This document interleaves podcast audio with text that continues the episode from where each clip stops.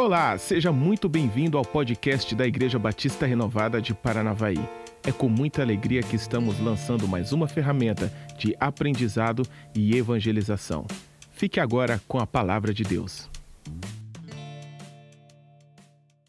Meus irmãos, eu quero compartilhar com vocês hoje sobre mesa, sobre a mesa, sobre o poder da mesa, sobre a necessidade de termos mesa, sobre o que é mesa, sobre do que se trata a comunhão que agrada ao Pai.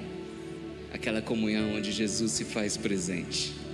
Êxodo 25, 30 diz: Coloque sobre a mesa os pães da presença, para que estejam sempre diante de mim.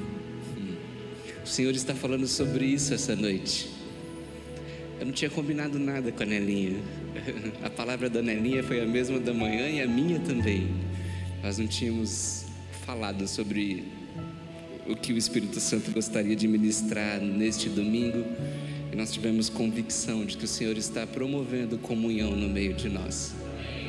O caminho da unidade é a comunhão, um dos caminhos da unidade. Preste atenção nisso, em unidade. Preste atenção, o Senhor quer falar conosco sobre isso.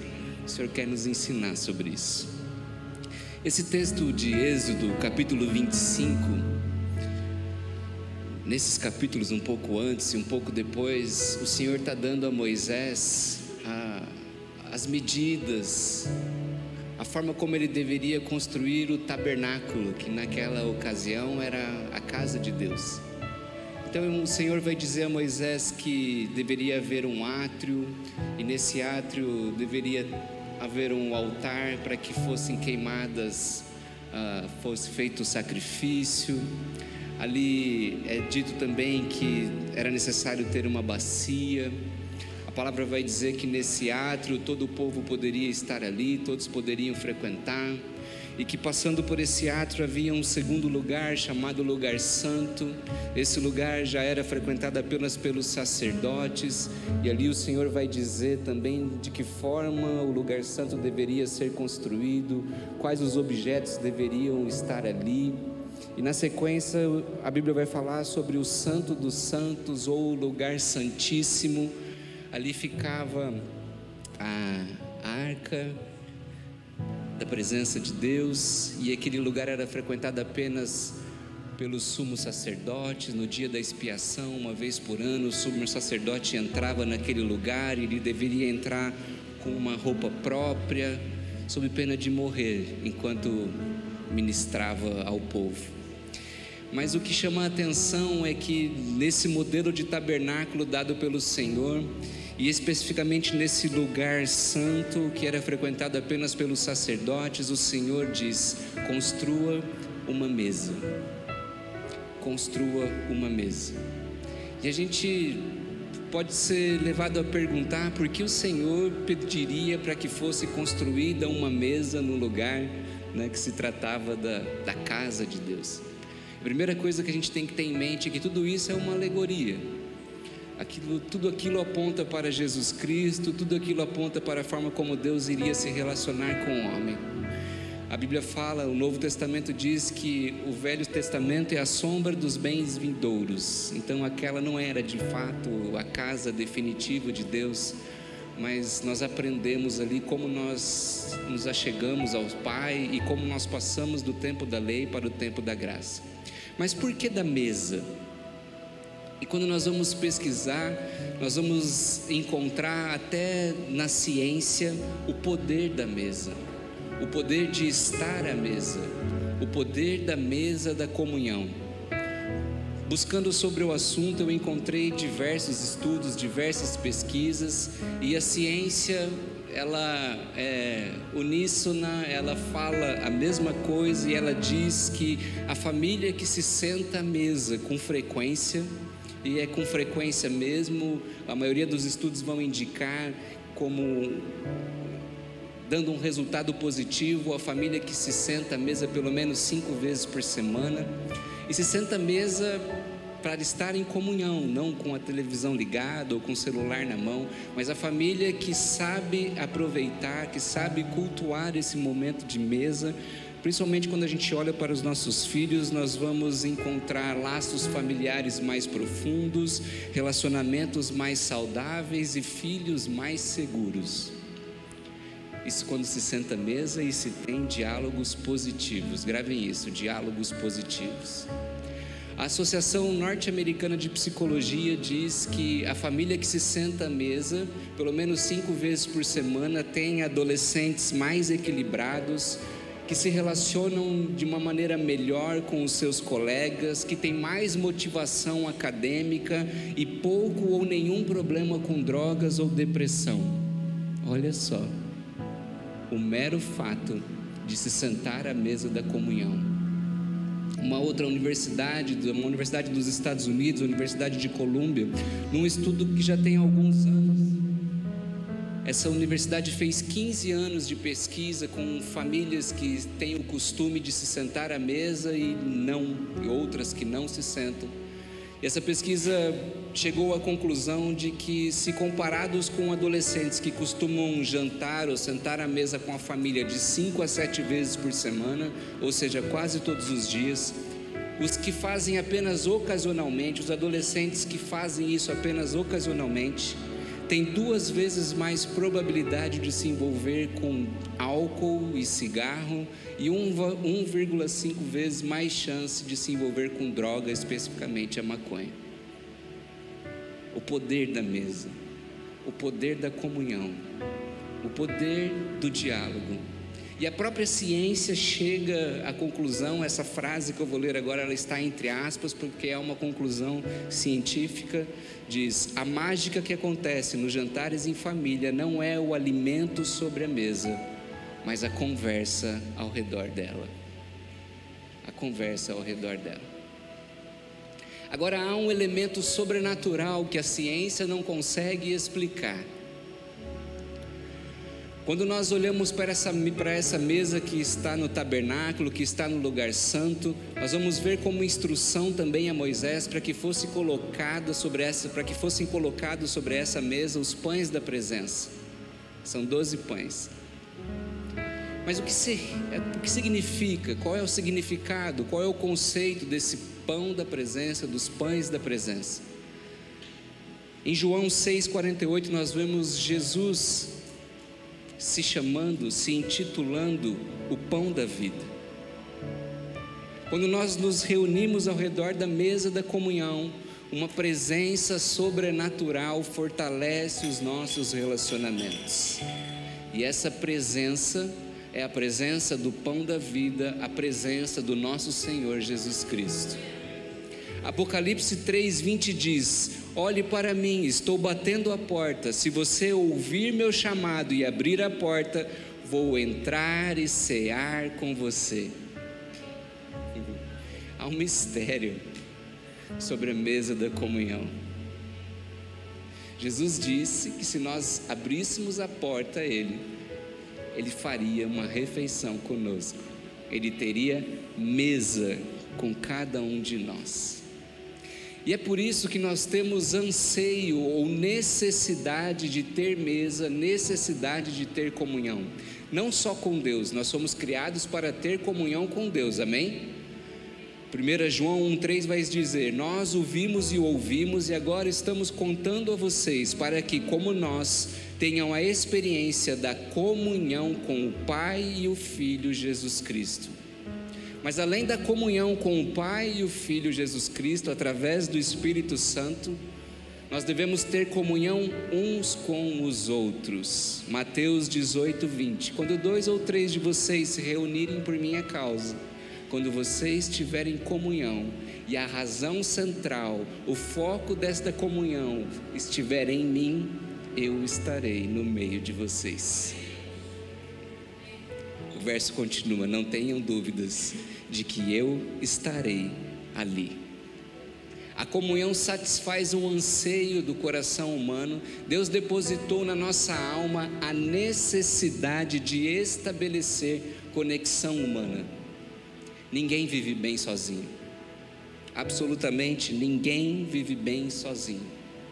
E a mesa da comunhão é o lugar criado por Deus para estabelecer redenção nos relacionamentos, para estabelecer conexão entre eu e você, filhos de Deus.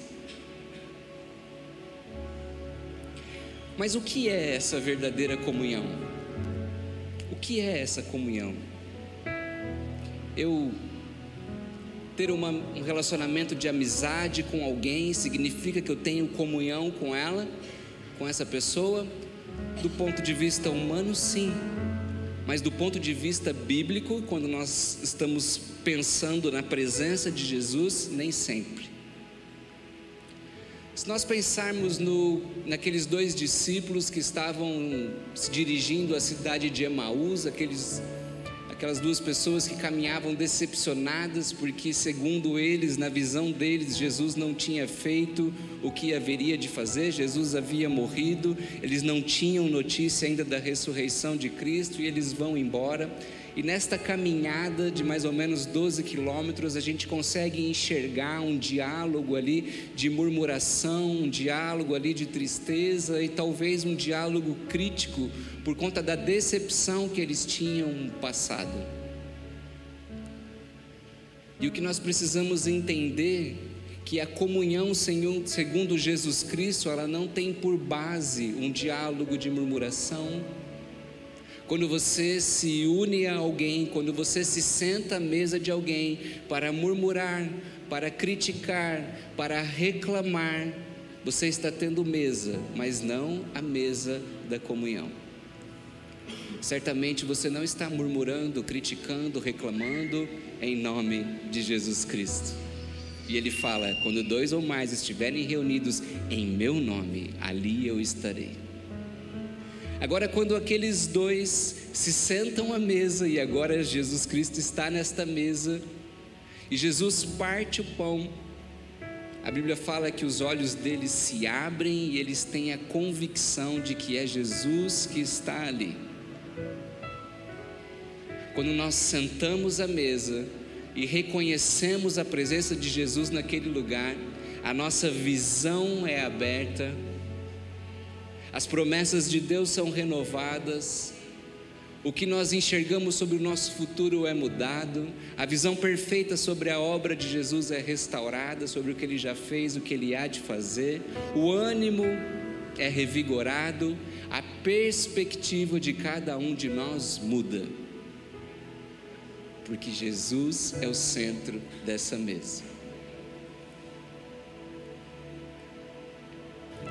Então nós entendemos aqui que mesa da comunhão não se trata de se unir para reclamar, não se trata de se unir para criticar, não se trata de se unir para murmurar, mas se trata de se unir para falar daquilo que Jesus fez por cada um de nós, lembrar um ao outro de quem nós éramos e de onde Ele nos tirou para que as nossas perspectivas sejam mudadas.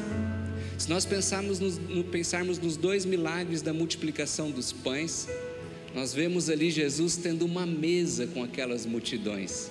Porque quando a gente fala de mesa da comunhão, a gente não está falando de sentar à mesa para se alimentar, para jantar, mas nós estamos sentando à mesa para trocar a respeito de quem Deus é na minha vida, do que Ele está fazendo. Jesus está tendo uma mesa com aquelas pessoas, ele está falando do reino de Deus, ele está falando do que haveria de vir, ele está revelando que ele é o Messias. em determinado momento, quando a conversa está para ser encerrada, quando a mesa está para ser encerrada, ele percebe que a multidão está com fome e ele decide então não despedir a multidão naquela condição e ele pega os poucos pães que aqueles mais íntimos da mesa tinham, ou que uma pessoa que estava ali tinha, e ele multiplica aquilo a fim de saciar a todos. E aqui nós entendemos que o propósito da mesa é compartilhar aquilo que nós temos com quem ainda talvez não tem. Compartilhar aquilo que eu recebi do Senhor como instrução, como objeto palpável, o que eu recebi na minha família, compartilhar quem eu passei a ser em Cristo com aqueles que talvez estão chegando agora e estão famintos. Esse é o tema que nós, filhos de Deus, tratamos com quem sente fome. Os famintos não querem se alimentar de críticas, de murmuração, do falar mal. Os famintos necessitam do pão da presença que eu e você temos a oferecer. Então não se trata de dizer o quanto eu tenho e você não tem. A mesa, ela pode até ter cadeiras diferentes, em formatos diferentes, mas ela não tem trono. Ninguém se senta num trono da mesa. Na mesa todos nós somos iguais. A conversa é igual, é no mesmo nível e o propósito é levar aqueles que estão chegando agora no mesmo nível espiritual que nós já alcançamos. E é só quando a gente faz isso, quando a gente entrega aquilo que a gente tem, que há multiplicação. O pressuposto da multiplicação é entregar o pouco que nós temos. É o que foi dito aqui pelo Jota.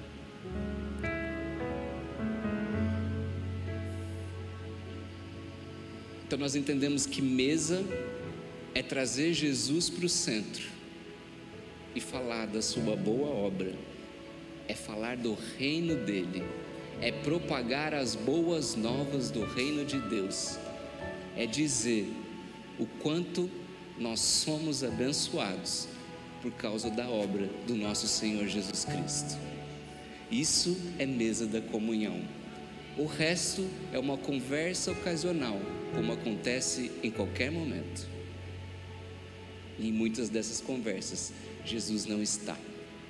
Mas por que nós precisamos ter mesa da comunhão? Porque eu e você não podemos andar sozinho, porque eu e você temos que estar ligados uns aos outros, porque nós precisamos estar todo o tempo trocando aquilo que Deus está fazendo na vida de cada um de nós. Nós podemos encontrar, através dos exemplos bíblicos, inúmeras, inúmeros benefícios da mesa da comunhão. E o primeiro dela, o primeiro benefício que nós encontramos, a própria ciência descobriu. A comunhão nos mantém longe do pecado. A comunhão nos mantém longe do erro. Porque onde há comunhão há liberdade. Eu posso dizer, irmão, não caminha por aí. Se um mero jantar, que nem sempre tem Jesus como centro, é capaz de afastar um adolescente da droga e do álcool, quanto mais a mesa em que Jesus é convidado de honra.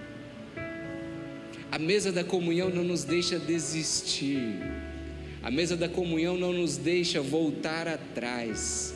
Quantas vezes nós estávamos desanimados, querendo abandonar, querendo dar passos para trás e compartilhamos os nossos sentimentos com alguém, abrimos o nosso coração, não com o intuito da maledicência, estou falando de transparência, de liberdade, e a nossa mente muda, a nossa ideia sobre o que fazer muda e nós seguimos em frente. Deixa eu dar um exemplo aqui bem muito simples e muito pouco espiritual, mas aliás, que nem é espiritual, mas que dá para fazer uma aplicação espiritual. Quase todos vocês, eu vou dizer quase porque não são todos, gostam de esporte, né? Eu gosto de nadar, eu gosto de natação. E eu coloquei na minha mente que eu gosto de nadar porque o nadar eu faço sozinho e eu posso ter aquele tempo sozinho de, de refletir, né, de descansar a cabeça, de me livrar um pouco do barulho, da confusão. E por isso, na minha concepção, até duas semanas atrás, eu deveria praticar esse esporte sozinho.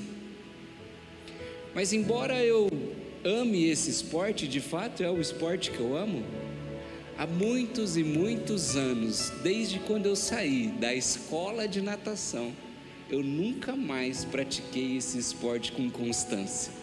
Sabe por quê? Porque eu queria fazer sozinho. Então eu ficava procurando lugares onde eu, onde eu podia nadar, e aí eu ficava sujeito se está sol, se não está, se está frio, se está calor.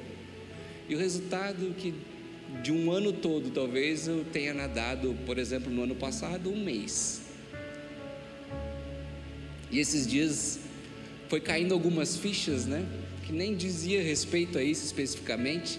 E eu me matriculei na escola de natação, na academia que tem a piscina. E ali eu me surpreendi como o fato de eu estar ali se tratava de um, se tratou, foi recebido por mim como um incentivo para continuar. Então, logo na primeira semana que eu entrei, eu já vi um senhorzinho de 84 anos. Eu demorei uma semana para perguntar a idade dele. Eu fui fazendo amizade, fazendo amizade. Ele tem 84 anos. Pensa no senhorzinho trincado. senhorzinho, você só vê músculo no senhorzinho. Ele disse a mim que ele está nadando ali, naquele mesmo lugar, há 23 anos. Eu falei, uau, eu quero ser igual esse senhor. A semana passada eu estava ali nadando e do meu lado tinha uma pessoa, a gente estava dividindo a mesma raia chegou no final eu estava cansado, ele estava cansado também. Mas aí a gente percebeu, a gente precisava fazer ali mais umas piscinas e a gente percebeu que um puxou o outro, a gente fez juntos boa parte do tempo. Tudo bem que ele tem 60 anos ou mais, né? e talvez ele tenha me puxado de verdade. Mas a gente fez juntos aquele treino e no final eu que mal conhecia ele, a gente se cumprimentou ali e ali nasceu um companheirismo, nasceu talvez uma amizade. Por causa desta comunhão, eu senti no meu coração que agora eu posso levar isso adiante. Na nossa vida espiritual é assim. Às vezes a gente tem a tendência de pensar que nós gostamos de caminhar sozinhos, que é bom caminhar sozinho. Mas a tendência é nós desistirmos na caminhada, durante a caminhada, nós ficarmos para trás ao longo do tempo. Então a comunhão, a mesa da comunhão, não nos deixa desistir. Eclesiastes 4, 9 10 vai falar do cordão de três dobras. Melhores serem dois do que um, porque se um cair, o outro ajuda a levantar. É exatamente isso. A comunhão, a mesa da comunhão restaura a dignidade, restaura a autoestima. E aqui nós lembramos do exemplo de Mefibosete. Lindo nome, Mefibosete, filho de Jonatas, amigo de Davi, neto de Saul.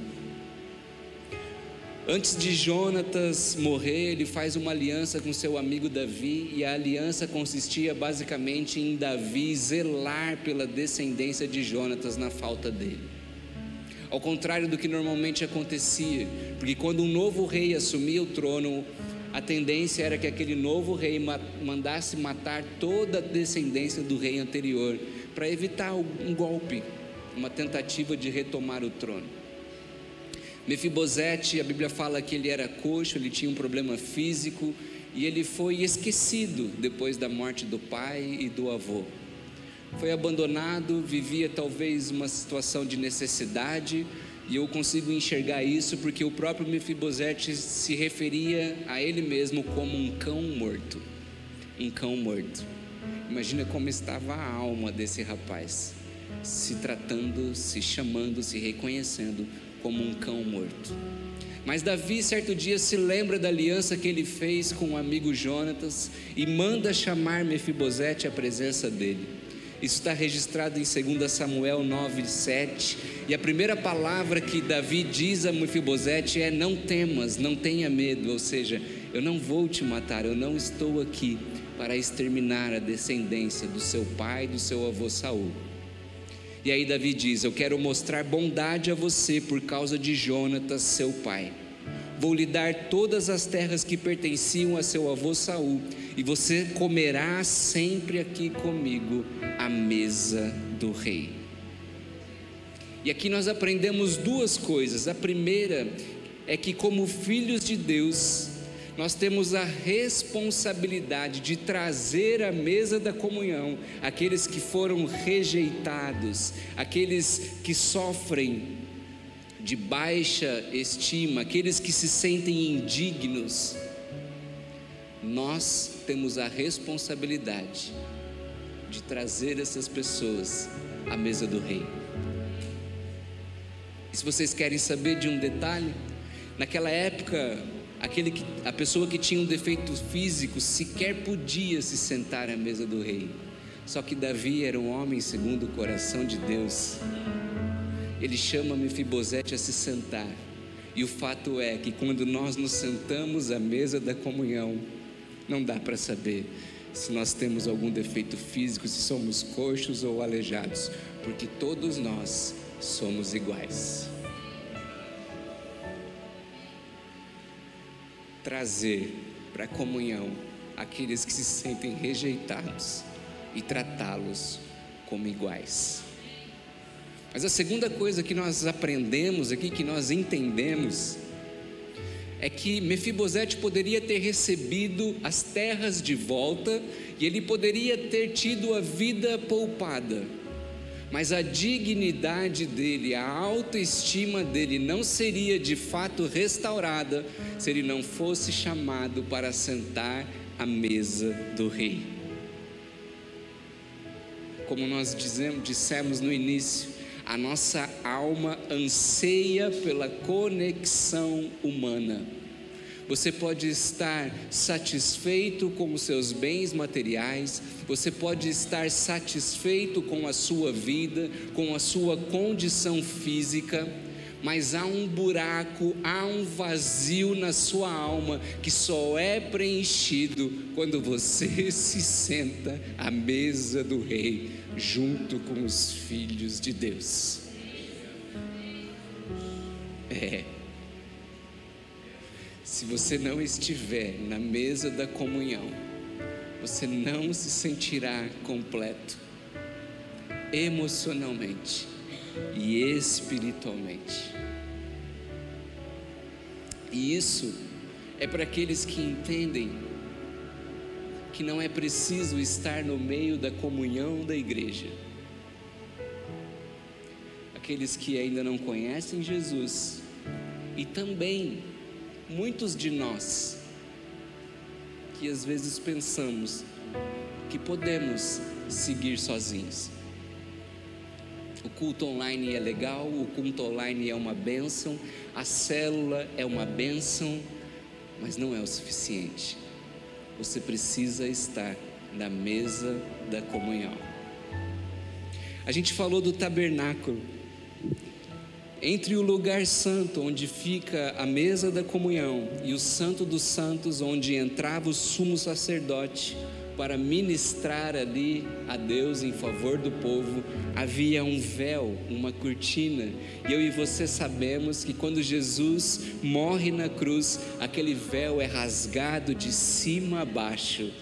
E isso diz sobre o acesso que eu e você possamos a ter agora à presença do Pai.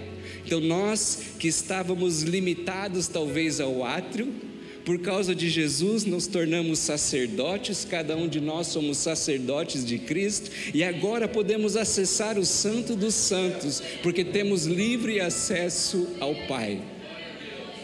Mas deixa eu dizer uma coisa a vocês: esse sumo sacerdote, para entrar nesse Santo dos Santos, quando ainda existia um véu, ele precisava usar uma roupa específica, e essa roupa, ela tinha ali várias campainhas penduradas ao redor dela. Aqueles que estavam na mesa da comunhão não conseguiam ver aquele sumo sacerdote ministrar a Deus, era possível apenas ouvir, ouvia-se o barulho dos sinos, e é pelo barulho dos sinos que eles tinham a convicção de que aquele homem ainda estava vivo. Se os sinos parassem de tocar, de fazer barulho, provavelmente aquele sumo sacerdote havia morrido e o que restava fazer era retirar o corpo dele dali.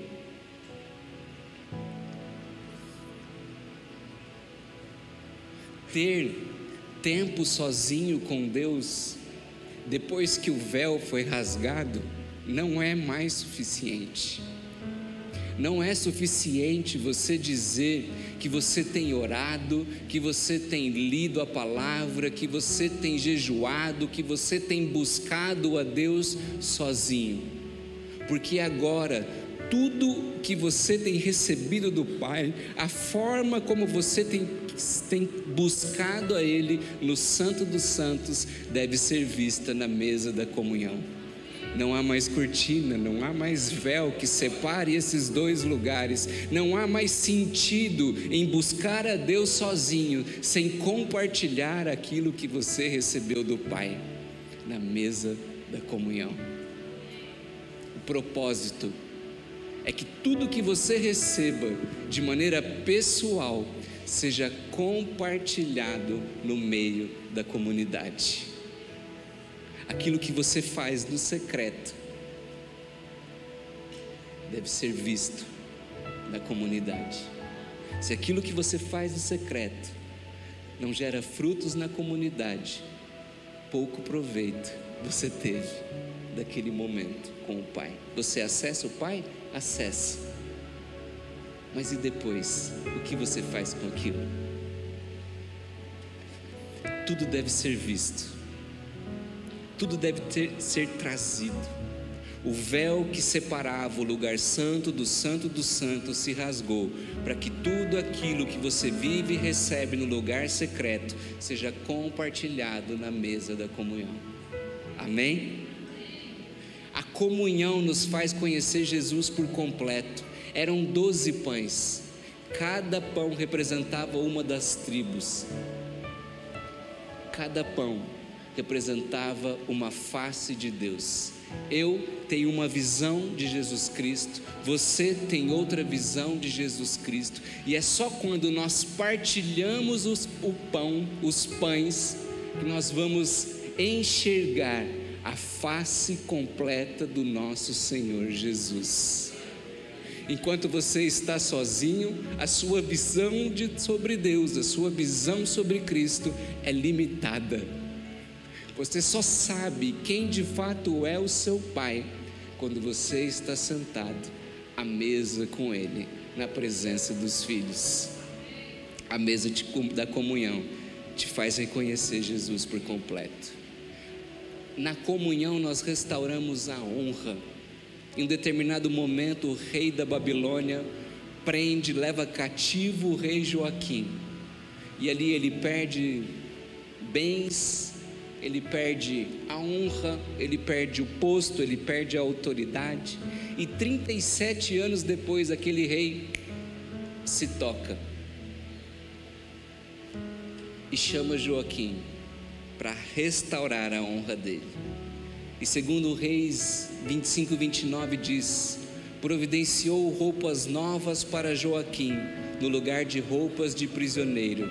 E olha só, e permitiu que ele comesse na presença do rei enquanto vivesse.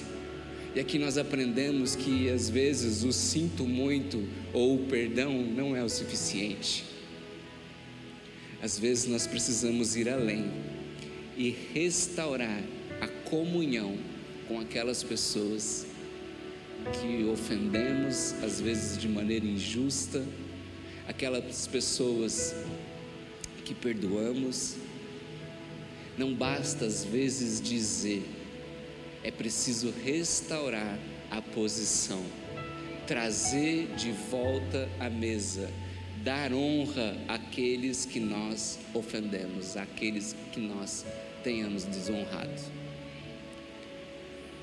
Salmo 23, 5 prepara uma mesa para mim na presença dos meus inimigos. Eu nunca entendi isso aqui aquele louvor, né? Há uma, não vou cantar. Há uma mesa preparada para mim na presença dos meus inimigos. Nunca entendi isso. Como é isso? E eu fui estudar e eu vi que a cultura, na cultura da época, o anfitrião tinha o dever de proteção sobre os seus convidados. Então, aquele que convidava alguém para um banquete, para se sentar à mesa, tinha o dever de proteger com todas as forças aqueles que estavam ali a convite dele. todos nós fomos convidados pelo Pai para se assentar à mesa dele. Todos nós fomos trazidos à mesa do Pai através do convencimento gerado pelo Espírito Santo. E quando nós nos assentamos à mesa, aquele que nos convidou nos protege, nos faz andar em vitória. Mas mais do que isso, cada um de nós, filhos de Deus que estamos nessa mesa, temos a responsabilidade de proteger um ao outro.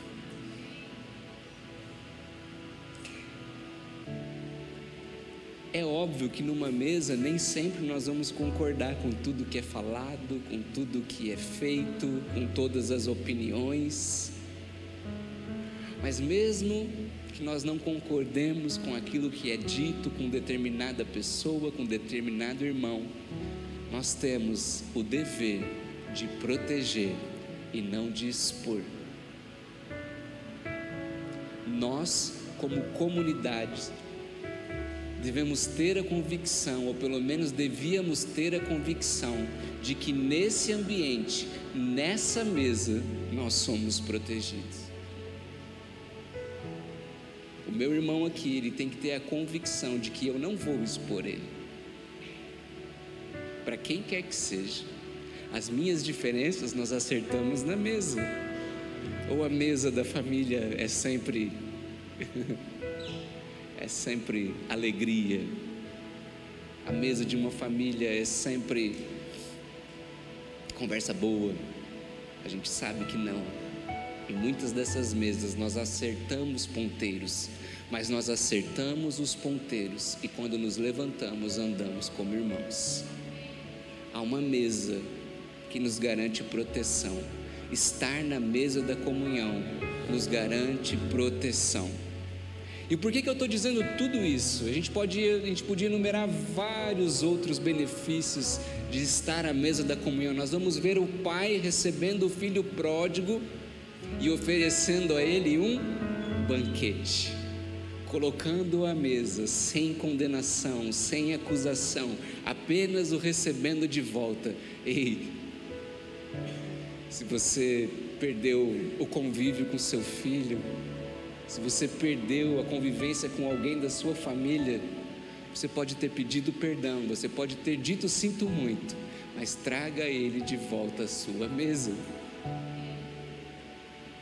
Eu estou dizendo tudo isso porque nós estamos sentados à mesa do rei. Salomão talvez a pessoa mais sábia que já pisou nesta terra depois de Jesus Cristo. Ele promoveu algumas coisas que trouxeram esplendor para o reino dele e que na verdade atraíram a visão de os olhos de todas as nações para o Deus de Salomão, para o nosso Deus. E uma das coisas que Salomão fez foi criar a sala do banquete. Cantares 2,4 diz: Levou-me à sala do banquete, e o seu estandarte sobre mim era o amor. Havia uma mesa preparada para receber todos aqueles que vinham para conhecer o reinado de Salomão e, de maneira indireta, o Deus de Salomão. E a Bíblia nos mostra que aquela mesa era preparada com o melhor os melhores utensílios, a melhor comida, era uma mesa farta, era uma mesa que aquele que se assentava ficava, uau, esse cara, esse rei, é de fato tudo isso que falaram que ele é. Um exemplo, a rainha de Sabá. E a Bíblia diz que essa mesa, não apenas essa mesa, mas também essa mesa era sustentada por um grupo específico de pessoas, provedores para cada mês do ano. Eu e você temos o dever de manter a mesa do rei. Tudo aquilo que o Senhor coloca na, sobre a nossa mesa, sobre a mesa da qual nós participamos, Ele o coloca de maneira gratuita, nós, gratuita, nós recebemos por graça. Mas o que será feito dessa mesa depende de mim e de você, de cada um de nós. Eu estou dizendo isso porque há um grupo de pessoas, um grupo muito grande, que buscará se assentar na mesa do nosso Rei da mesa da qual nós participamos. E a pergunta é: como está a nossa mesa da comunhão? Essas pessoas vêm de lá cansadas da mesa, das mesas em que prevalece a crítica, em que prevalece a murmuração, em que prevalece o falar mal, em que prevalece a reclamação.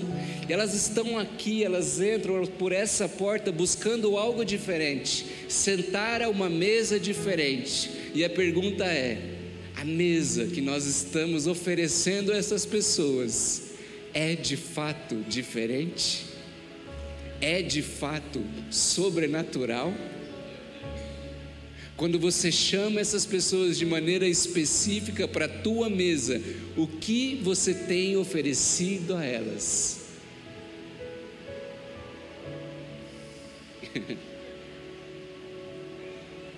Assim como a Salomão, as pessoas olham para nós e enxergam ao Rei dos Reis.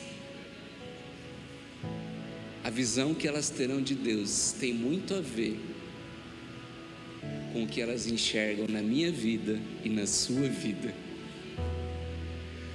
O Senhor está promovendo unidade no nosso meio, mas para que haja unidade, nós devemos ter comunhão saudável, comunhão sobrenatural, uma comunhão em que Jesus Cristo é o centro e nada mais.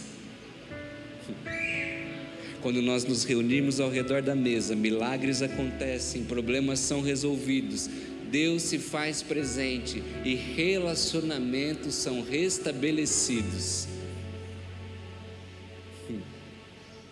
E é através dessa mesa que nós devemos fazer dessa igreja um lugar especial, um lugar único, um lugar leve, um lugar alegre, um lugar de liberdade, um lugar de proteção, um lugar diferenciado, um banquete, um local de celebração, de cumplicidade, de troca, onde nós podemos nos assentar e ser curados das nossas dores. Fiquem de pé, por favor.